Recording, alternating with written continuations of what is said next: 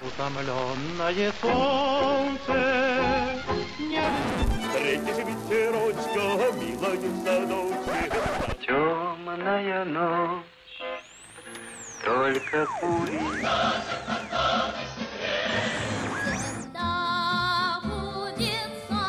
Надо, защищается блестяще. Великолепно. солнце светит. Время и песни. Какие песни? Такое время.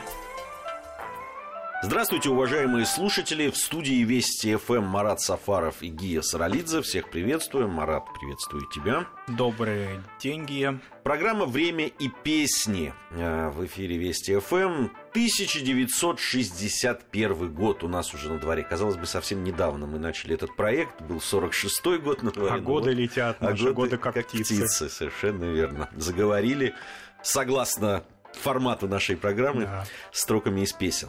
Ну, немножко сначала времени, затем перейдем к песням.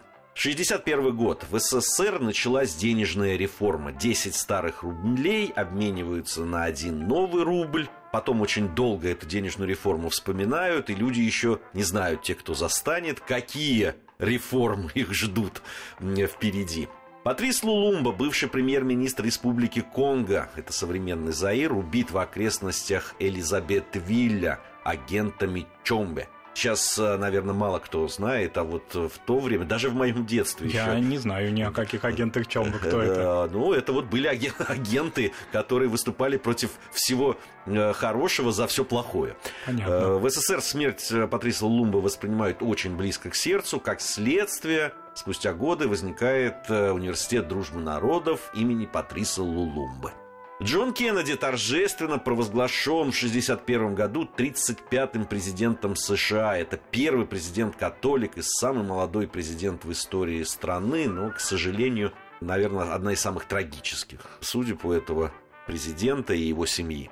Полторы тысячи кубинских иммигрантов, прошедших обучение под руководством американских военных инструкторов, высаживаются на Кубе в заливе Качинос. Вопреки ожиданиям населения не поддерживает, ну, ожиданиям американцев, э, население не поддерживает вторжение, десант был сброшен в море и захвачен в плен. По этому поводу очень много пишется, кстати, и песен, и пьес, э, и фильмы даже снимаются. Великобритания обращается с просьбой о приеме в Европейское экономическое сообщество. Кто бы думал. Да, пройдут десятилетия, и Великобритания будет оттуда со скандалами, списками и визгами не то уходить, не то изгоняться уже. Восточная Германия закрывает проход на границе между Западным и Восточным Берлином через Брандербургские ворота, и считается, что это начало возведения Берлинской стены.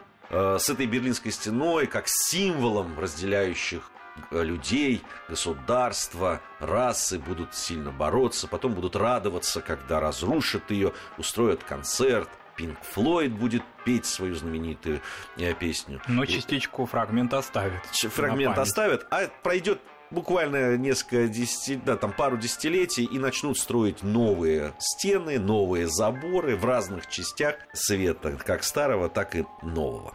Вот такое было время. Что у нас с песнями? С песнями у нас все здорово, потому что главное событие для нашей страны это, конечно, полет Юрия Алексеевича Гагарина 12 апреля 1961 года. И, конечно, такое грандиозное событие не могло пройти без культурного сопровождения музыкальными средствами. Песнями Э, и песнями плясками. и да. плясками это событие было отмечено. Как всегда было сделано все заранее. И здесь авторы этих, значит, проектов расходятся в воспоминаниях своих о том, когда же они готовились к этому событию. Ну, конечно, мы имеем в виду, вероятно, самую известную песню, посвященную космическому полету, созданную именно в это время, созданную композитором Оскаром Фельдсманом и Владимиром Войновичем. Да, для что- многих это будет сейчас открытие. да, особенно учитывая его последующую биографию и не слишком такие добрые отношения с советской властью, да, но тем не менее из песни слов не выкинешь в буквальном смысле этого слова, поскольку он является автором стихов. Официально это называлось 14 минут до старта. Но я думаю, что все знают по некоторым строчкам, первым, другим, на пыльных тропинках далеких планет останутся наши следы. А вот Все это- поняли это- уже, о чем речь идет. Эта строчка, конечно, переделывалась. Многократно. Многократно, да. Да. А почему расходились в воспоминаниях? Сейчас уже нет двух из ключевых действующих лиц создания этой песни, Оскар Борисовича Фельдсмана, певца Владимира Трошина. Вот они имели такую одну позицию, одинаковую позицию относительно появления этой песни, полагая, что буквально там незадолго до апрельского высокого полета к ним обратились, к Оскару Фельдсману обратились ни много ни мало из правительства, из ЦК партии, чтобы он быстро сочинил такую песню. Ну и буквально сочинив ее, он сразу же передал ее Трошину. То есть это вот где-то, ну, может быть, весна 61 года, вот примерно за несколько недель до полета.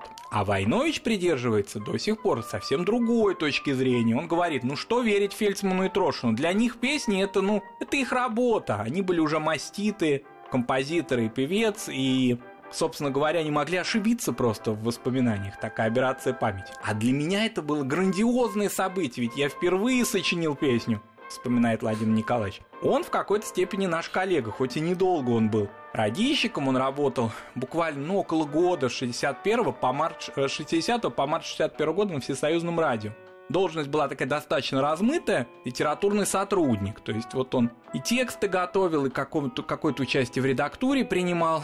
И к нему обратил старший редактор с тем, чтобы он подумал, как же вот быть, как выйти из ситуации. Скоро намечается важное событие, космический полет, а все поэты-песенники отказываются сочинять стихи на эту тему. Некоторые говорят, а мы и не знаем, что это такое, а вы нам предоставьте какие-то данные об этом. А какие они могли данные предоставить? В общем, не хотим мы быстро сочинять то, о чем мы не имеем представления.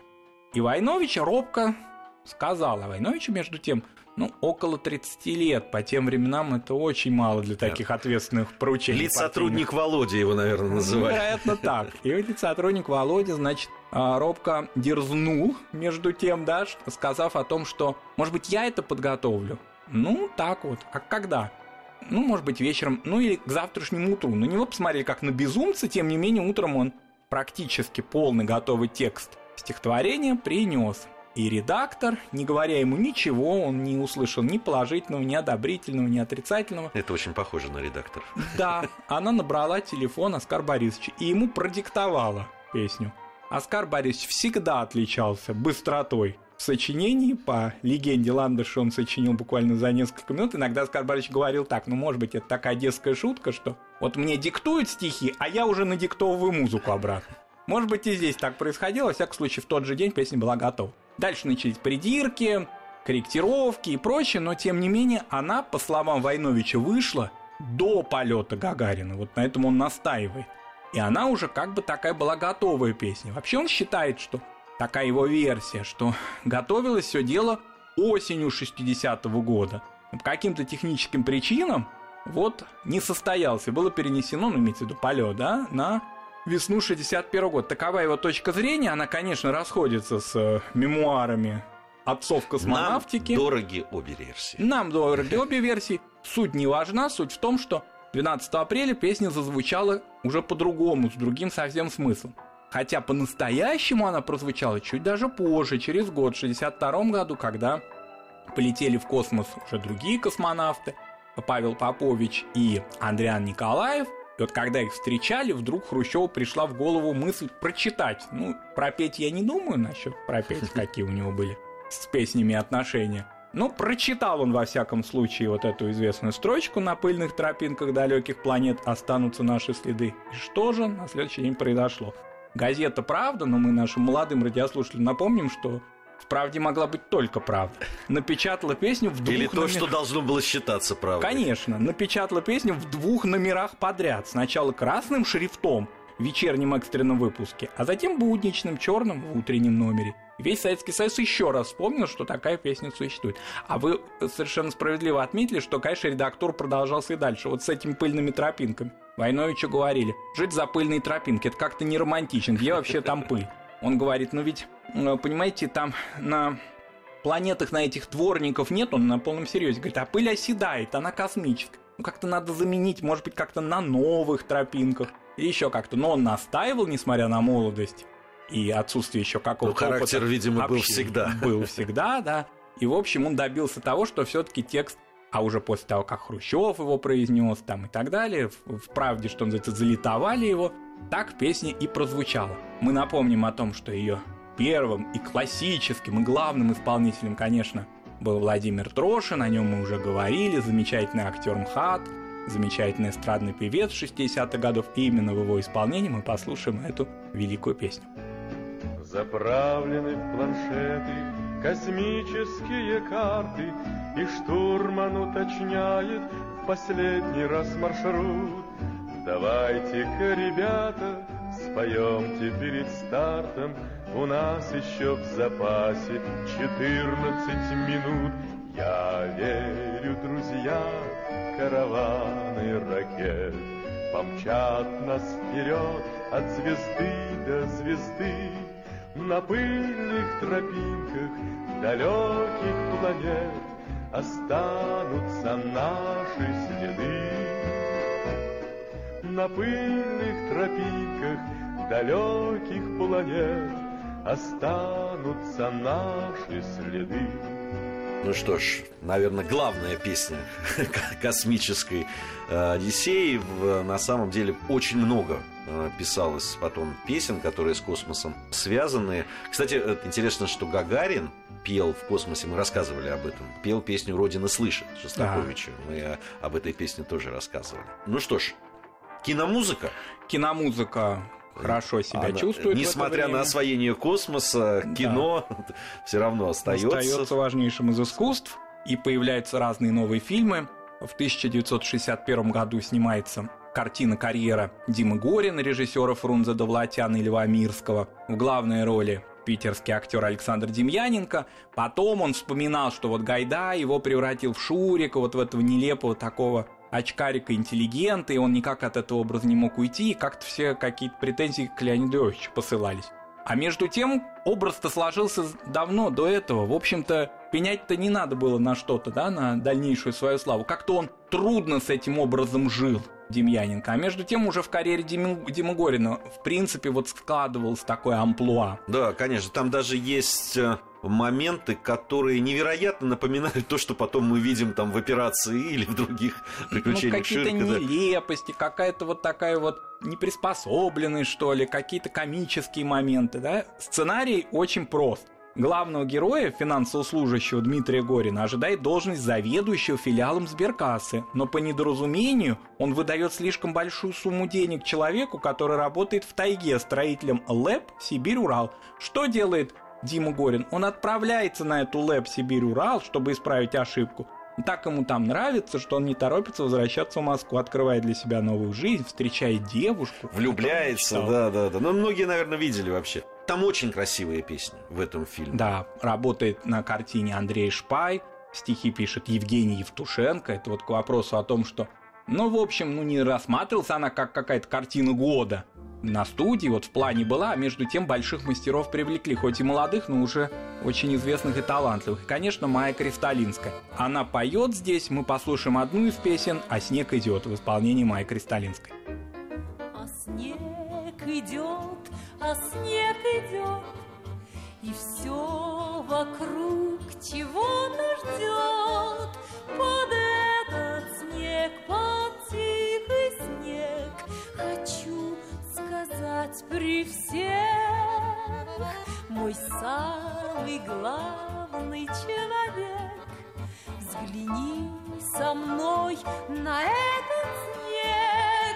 Он чист, как то, о чем молчу О чем сказать хочу Конечно, потрясающая песня. Надо сказать, что когда я смотрел э, фильм, песня немножко выбивается вот из Да. того контекста, кот- который, ну и, и вообще того антуража, в котором э, фильм снят. Хотя фильм такой добрый, хороший, Ну, смешной. он простенький, да, Да. а песня, музыка, Майя, Евтушенко, они как-то выше даже, чем сценарий, чем картина. Да, я согласен.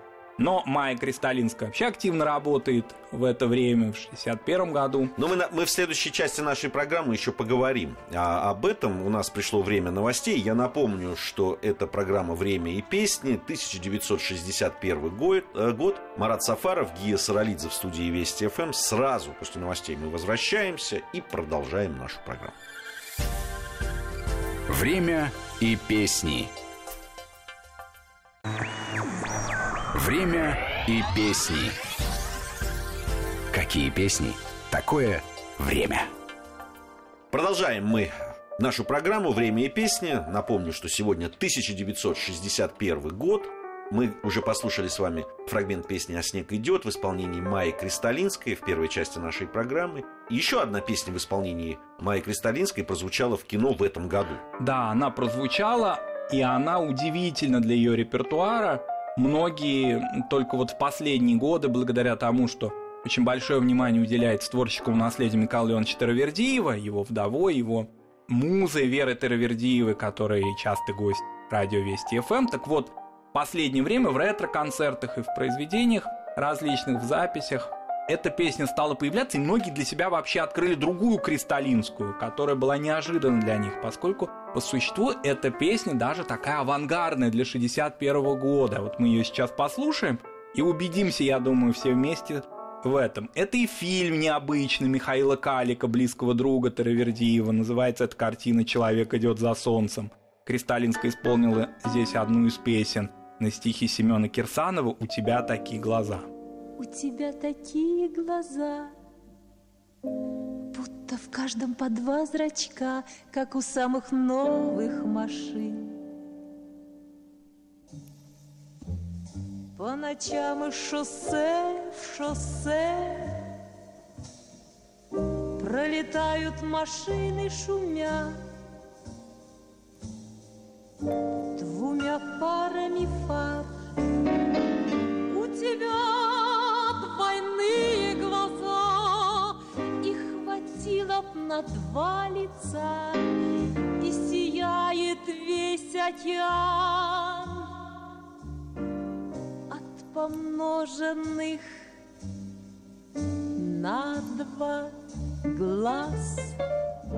Майя Кристалинская, «У тебя такие глаза», музыка Михаила Таравердиева, и, наверное, надо поговорить о мастере. Конечно, Михаил Леонович, безусловно, выдающийся композитор в разных жанрах, большей части людей он был известен и при жизни, и впоследствии как кинокомпозитор. Не случайно на кинотавре даже есть специальная премия, приз имени Михаила Таравердиева, она сейчас вручается кинокомпозитором. Но он очень многогранен, он создавал и оперы, у него целое направление, это органная музыка, которая сейчас активно по всему миру звучит, и есть конкурс имени Михаила Тервердиева.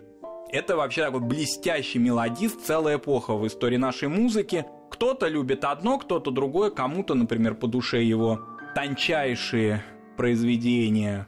И по-другому нельзя сказать, потому что они самостоятельную жизнь, самостоятельную ценность имеют, созданные для сериала «17 мгновений весны» кому-то более близки его ранние работы 60-х годов, кому-то вот уже обозначенная органная музыка. Мне так доводится каждый год бывать в День памяти Михаила Леоновича 25 июля на его могиле поскольку я дружу с его вдовой, с его женой, надо сказать, Вера не любит слово «вдова», она называет и совершенно справедливо себя женой Тервердиева. И туда приходят люди, молодые, пожилые, видевшие Тервердиева, знавшие его или полюбившие его музыку впоследствии, вот как я, например. А, и таких людей очень много, и они всегда приходят, и очень это трогательно. На армянском кладбище каждый год в Москве это происходит. Замечательный композитор с теплого, из теплого Тифлиса, 1931 году он родился, ему вообще все везло, вот везло ему во многом, во всех вещах, и родиться в этом городе замечательном, и в такой семье, и учиться в Москве у Арама Хачатуряна, и очень рано начать свою карьеру, и работать с замечательными вокалистами, и с режиссерами. Пусть его жизнь оборвалась достаточно рано, 65 лет, в общем-то, ему еще и не было, но сколь он много сделал для даже плодовитых композиторов его времени – это удивительно. Конечно, были завистники, было много неприятностей в конце жизни, может быть, это и во многом повлияло на скорый уход, но тем не менее это Титан. И мне даже кажется, что сейчас Таравердиева исполняет еще больше, чем нежели при его жизни. Э, Такое Мне, мне трудно сравнивать, но то, что Таравердиева исполняют много, это точно. И, конечно, во многом это заслуга его жены. Да, э, безусловно. ко- Которая очень много для этого делает. В 1961 году выходит фильм, о котором мы не можем не сказать. Потому что там очень много, с одной стороны, новаторского, с другой стороны, там очень много людей, которых я просто обожаю. Выходит «Человек-амфибия». Сам по себе, конечно, фильм невероятный для того э, времени. Он снят, э, ну, многие, наверное, знают, по одноименному фантастическому роману Александра Беляева. И в главных ролях там это вот слово «кастинг» теперь, которое появилось, там, конечно, безупречный. Там Выбор, играют, да. выбор актеров, там Владимир Коренев, которого никто не знал. Это первая его роль, на- насколько я знаю, там вот такая, ну уж э, главное это точно. Он совершенно инопланетного, конечно, инопланетной внешности. Фантастически божественно красивая Анастасия Вертинская. Но она уже известная актриса к тому времени, она в «Алых парусах» уже Ассоль А сыграла. ей всего 16 лет. Ей всего 16 лет, но она невозможна. Просто э, красоты неописуемой. Ну и, конечно, злодей, в то же время все равно красавец и талант Михаил Казаков. Потрясающий фильм и потрясающая музыка, которая в этом фильме. Да, и вот если в карьере Димы Горина есть, как вы правильно сказали, да, расхождение определенное между кадрами и музыкой, то вот здесь этого нет. Все очень органично. Она прекрасно дополняет, потому что работает Андрей Петров, работает в тандеме с режиссером Владимиром Чеботаревым. И поэт очень хороший здесь, Соломон Фагельсон, опытный, если я не ошибаюсь, питерский поэт. Вообще такая немножко здесь питерская нотка в этом южном фильме. Кстати говоря, фильм, ну, такую заявку-то сделали авторы очень дерзкую, снимать его аж в Саргасовом море, так им пришло в голову. Это акватория, насколько я помню, Атлантического океана. Ну, их быстро опустили с неба на землю, отправили их на Черное море. Вообще было много разных съемок вообще по всей стране там. Там подводные, А, потрясающие подводные подвод- съемки. Тогда для того времени это были очень сложные технически. Да, и потом э, очень много вообще актеров принимало участие в массовке и так далее. Работа была сложная, но э, музыка все скрашивала, и ранний уже вот такой контакт с Андреем Петром, который сложился на картине, он уже видел съемки и знал. Часто ведь как бывает, кино же производство, как известно, да, и уже законченную картину часто смотрят композиторы, ну и создают по тому же лекалу, который им предоставлен. А здесь было вот с самого начала, с самого начала была работа. А Петров предложил и одну из вокалисток к этой картине. Пусть она в кадре не появилась, она пела за кадром, но тем не менее ее голос помнят на протяжении уже более 50 лет. Не, ну там песня просто, она звучит абсолютно современно сегодня. Песня «Морского дьявола», ну, многие, может, названия не знают, но вот э, Эй, «Эй, моряк, моряк». ты слишком много плавал», да, Да. ну, по-моему, эти строки-то точно знают. Да, но, к сожалению, имя, как часто это выпадает у закадровых певиц, имя ее неизвестное было широкой общественности, да и сейчас, я думаю, мало кто о ней знает, это певица Нона Суханова из Ленинграда, джазовая исполнительница, очень интересная, самобытная, есть, ну, овеянная легендами, есть одна из легенд, что Иосиф Бродский посвятил стихотворение, я, правда, не докопался до истины, может так, а может не так, но, во всяком случае, уже в начале 50-х годов буквально там, ну, в середине 50-х, она в Питере исполняла на английском языке песни. Такое вот у нее было амплуа, скажем так.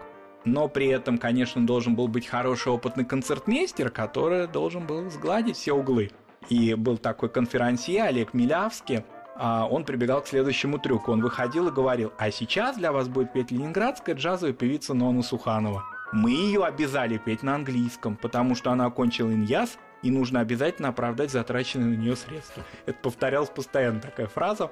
Все понимали правила игры и дальше служили и песни из кинофильма «Серенада солнечной долины», из репертуара Джо Стаффорда и другие классические джазовые вещи. Ну, кстати, в этом э, эпизоде, когда поется эта песня в такой кафешке открытой, там же советская манекенщица сыграла вот эту Да. певицу Нина Большакова, тоже женщина невероятно красивая, и, кстати, очень подходил ей тот голос Подходил, Ноны да. Сухановой, да. Я говорю, кастинг был даже вот в таких эпизодах эпизодах, да, безупречный.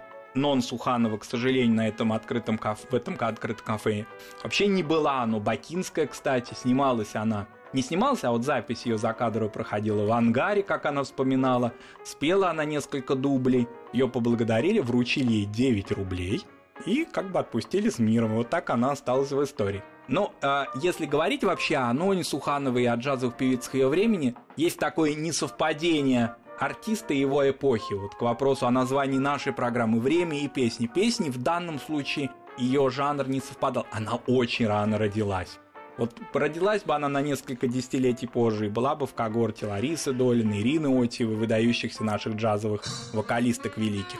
Но, тем не менее, опять же, из песни слов не выкинешь и послушаем эту замечательную песню в исполнении Ноны Сухановой. Нам бы, нам бы, нам бы, нам бы всем на дно Там бы, там бы, там бы, там бы пить вино Там под океаном мы трезвы или пьяны Не видно все равно